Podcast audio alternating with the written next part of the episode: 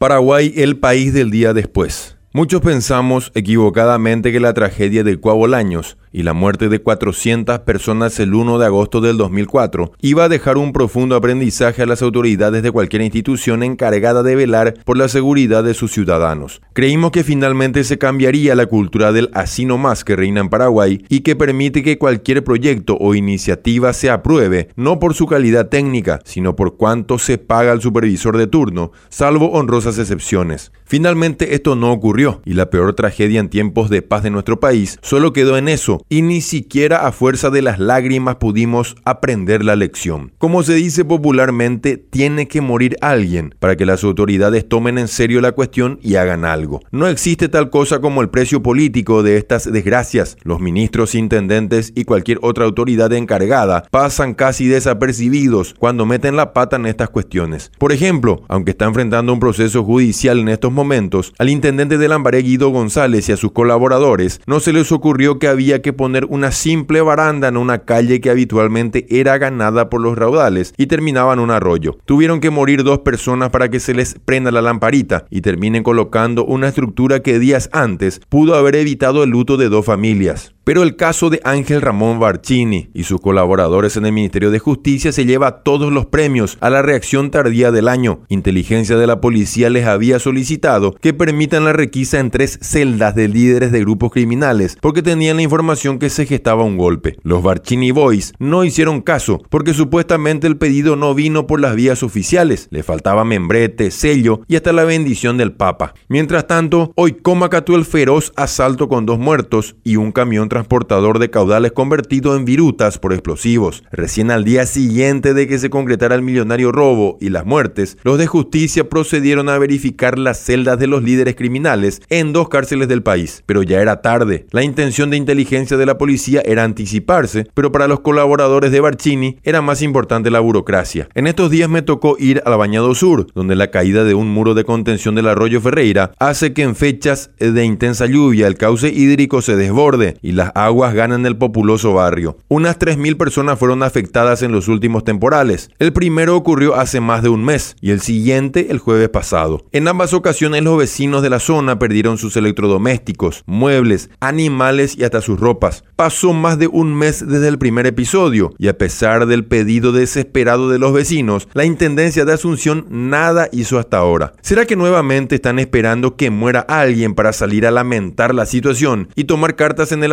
de manera tardía, ya cuando una familia se encuentra enlutada? Bienvenidos a Paraguay, el país del día después, donde las autoridades hacen algo cuando ya de nada sirve.